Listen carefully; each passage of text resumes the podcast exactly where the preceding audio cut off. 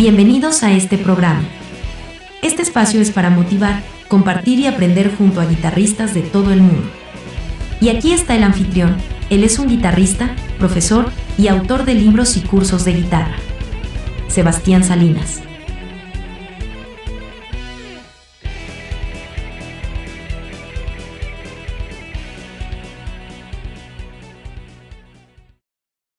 Hoy voy a ayudarte a crear tu propia rutina de práctica de guitarra, especialmente si dispones de poco tiempo para practicar y tienes familia, trabajo y obligaciones. Pero antes de comenzar, asegúrate de suscribirte y activar las notificaciones. De esta forma voy a poder avisarte cada vez que suba un nuevo video y no vas a perder la oportunidad de seguir aprendiendo. Presta atención porque hoy se viene una clase poderosa. Trae papel y lápiz y comencemos. Esta es una rutina muy breve y sintetizada para aquellos músicos que tienen muy poco tiempo, ya sea que tengas una hora, 40 minutos o 20 minutos al día. Claro que no hay una rutina específica que le sirva a todo el mundo, es una rutina general pero en este caso está enfocada a guitarristas que tocan guitarra eléctrica y que le guste estilos musicales como los que hablamos en este canal, como rock, hard rock, metal y similares. Por supuesto que si tocas guitarra clásica, guitarra flamenca, jazz u otros estilos te puede servir, pero tienes que cambiar las categorías y técnicas, por ejemplo. Voy a dividir cada rutina en nivel principiante y nivel intermedio por ahora. La primera categoría es la técnica. A mí me gusta empezar siempre practicando con técnica. Muy importante, toda la técnica la vas a tener que hacer acompañada de un metrónomo, ya seas principiante, intermedio, avanzado o profesional, todos los músicos tenemos que estudiar con metrónomo, ya sea de forma física o en una aplicación de tu teléfono. Ejercicios para principiantes. Yo te diría que empecemos con ejercicios básicos, por ejemplo, las combinaciones entre dos dedos, por ejemplo, este ejercicio con dedos 1 y 2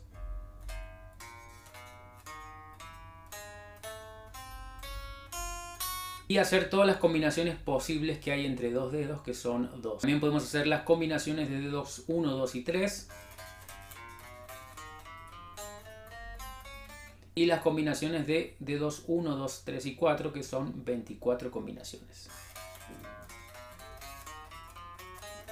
Te recomiendo si eres principiante que hagas estos ejercicios con alternate picking, haciendo púa abajo y arriba estrictamente, y también con ligados o legatos tocando la primera nota de cada cuerda y haciendo un ligado en la siguiente. Para nivel intermedio, las técnicas que recomiendo son las siguientes: alternate picking, sweep picking, legato, tapping, bending y vibrato. Yo sé que es mucho trabajo toda esta parte de la técnica. A mí lo que me funciona es practicar un día cada técnica. Por ejemplo, los lunes practico alternate picking, los martes sweep y así voy dividiendo categorías. La idea de, esta, de la técnica es, es desarrollar la parte mecánica, no tanto la velocidad. La velocidad es producto de la precisión. Entonces tenemos que tocar todo de forma clara, con precisión rítmica, con calidad en las notas y a medida que pasen los meses, las semanas, vamos a ir desarrollando velocidad y subiendo el, metrónomo de a poco. Yo empiezo todos los días a practicar con el metrónomo a 60 bpm, muy lento, y voy subiendo de acuerdo al ejercicio o la cantidad de notas que haya en ese,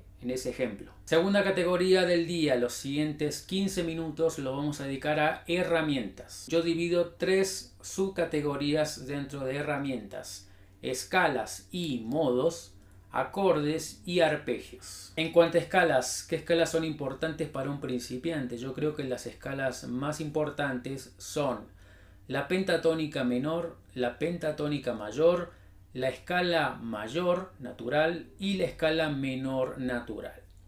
A estas cuatro escalas principales yo te recomiendo practicarlas en el sistema de cinco posiciones que recomiendo. No empieces con el sistema de tres notas por cuerda porque es algo ya más avanzado. ¿Cómo practicar las escalas? Al igual que la técnica, todo con metrónomo y con distintas figuras rítmicas. Yo te recomiendo empezar por negras, luego por corcheas, tresillos, semicorcheas. Te muestro un ejemplo de cómo practicar la escala. Por ejemplo, voy posición por posición, empiezo en la posición 1, por ejemplo, tomemos la pentatónica menor y voy a hacer esta escala desde todas las tonalidades usando el círculo de quintas en forma antihoraria y también a veces lo hago en forma horaria, es decir, lo leo hacia la izquierda y a veces hacia la derecha. Siempre empiezo desde la nota Do y voy tocando siempre memorizando dónde está la tónica y memorizando los intervalos también. Nivel intermedio, ¿qué escalas son importantes? Ahí yo te recomiendo ya empezar con las escalas en tres notas por cuerda y principalmente la escala mayor en tres notas por cuerda en sus siete posiciones y posteriormente aprender los modos de la escala mayor que son jónico, dórico, frigio, lidio, mixolidio, eólico y locrio y esto también lleva mucho tiempo entonces con calma vas a ir empezando de a uno, uno por semana, uno por mes. Otras escalas importantes para nivel intermedio es la escala menor armónica y también sus siete posiciones y también la escala menor melódica y sus siete posiciones. La teoría de esta escala la vamos a estudiar en otra sección. En esta parte estamos aprendiendo los diseños y las posiciones. Principiantes, ¿qué acordes es importante que, sepamos? Los acordes en posición abierta, es decir, que los que están acá en cuerdas al aire y cuerdas pisadas. Los acordes triadas mayores, menores, disminuidos, aumentados, sus 2, sus 4, todo esto en posición abierta, todavía sin usar cejilla. Los acordes que recomiendo estudiar en los intermedios son con cejilla y ahora en cinco posiciones. Por ejemplo, poder tocar un acorde mayor, por ejemplo, mi mayor, en cinco posiciones. Lo mismo para los menores, disminuidos, aumentados y desde todas las notas posibles. También sus dos, sus cuatro y muy importante, ya a nivel intermedio hay que aprender a tocar las inversiones, es decir, los acordes triadas en su posición fundamental, por ejemplo, en su inversión primera y en su inversión segunda. Yo esto lo hago en los sets de cuerdas 6, 5, 4, 5, 4, 3, 4, 3, 2, 3, 2, 1. Otros acordes importantes son los acordes tétradas de cuatro notas. Podemos empezar con los más básicos que son el mayor séptima, séptima dominante, menor séptima, semidisminuido, menor séptima bemol 5 y dim 7, disminuido con séptima disminuida. Aprende a tocar estos acordes con cejilla desde la tónica en la quinta cuerda, sexta y cuarta cuerda. Y posteriormente vamos a aprender las inversiones, pero eso es más adelante. Un principiante puede empezar simplemente con el arpegio mayor, aunque sea en una posición, estudiarlo. Y el arpegio menor.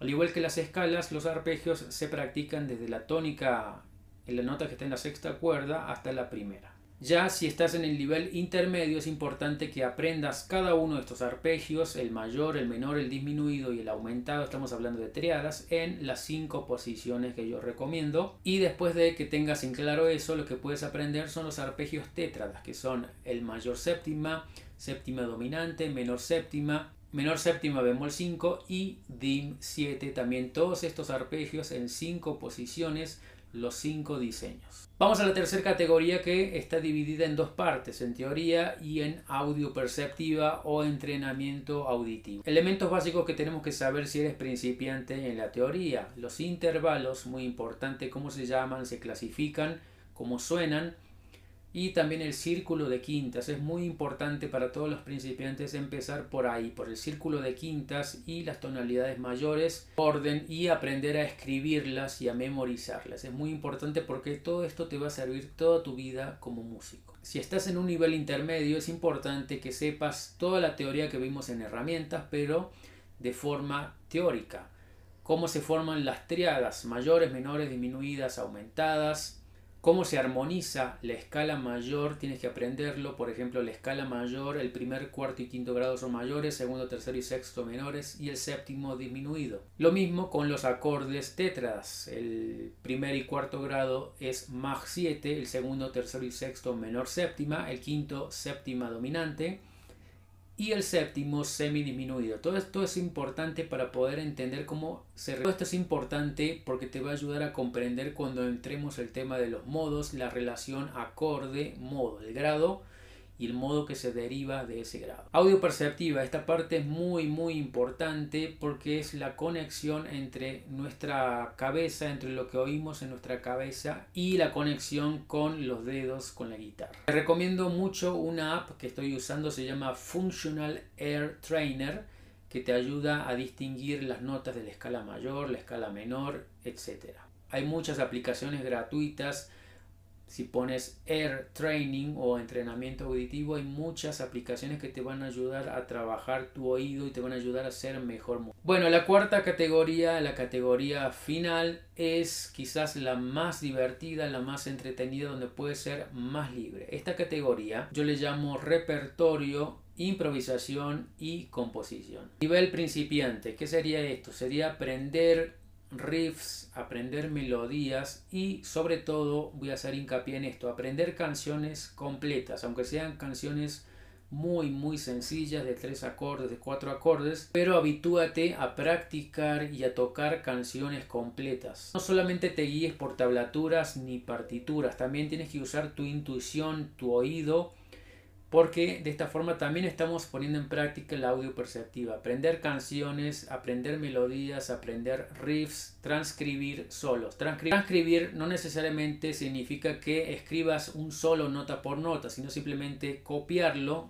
escuchando la música en YouTube o en un CD o en Spotify y tratar de replicarla en tu guitarra. Improvisación, buscar backing tracks y utilizar una escala que estés estudiando, un arpegio, algo muy muy sencillo. Puedes empezar improvisando sobre un acorde, sobre dos acordes, sobre una vuelta de blues, con la escala pentatónica, con nivel intermedio. Aprender canciones ya de un poco más de nivel técnico, no hace falta que sean cosas súper complicadas porque también eso te puede frustrar. Y nuevamente la idea del repertorio es aprender canciones completas y con un solo completo, que puedas analizarla y aprenderla y replicarla nota por nota. Y ahora viene la parte más divertida que yo creo que todos los músicos tenemos que hacer un poquito de todos los días, que es componer, crear tus propias ideas, crear una melodía con una escala que aprendiste, crear un riff, crear una progresión de acordes, aunque sean cosas muy muy sencillas, te van a ayudar a mejorar.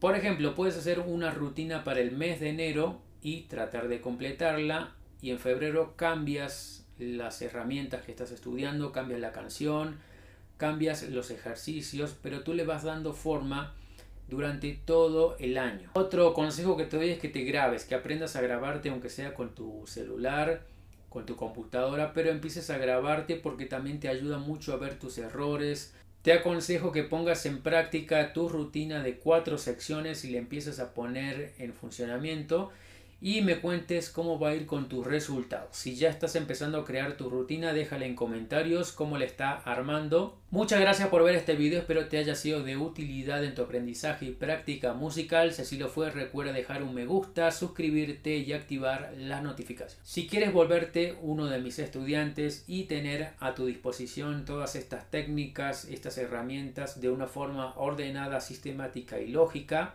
te invito a que explores el contenido de todos mis libros en mi página web sebastiansalinasguitarra.com. Mis libros están disponibles en versión papel y en versión ebook Kindle. Si quieres las versiones en papel que te las enviemos a tu casa y vives en Latinoamérica o Estados Unidos, tienes que pedirlas en amazon.com. Y si estás en España, en amazon.es para toda España. Te mando un abrazo y nos vemos en el próximo video. Feliz 2023. Thank you.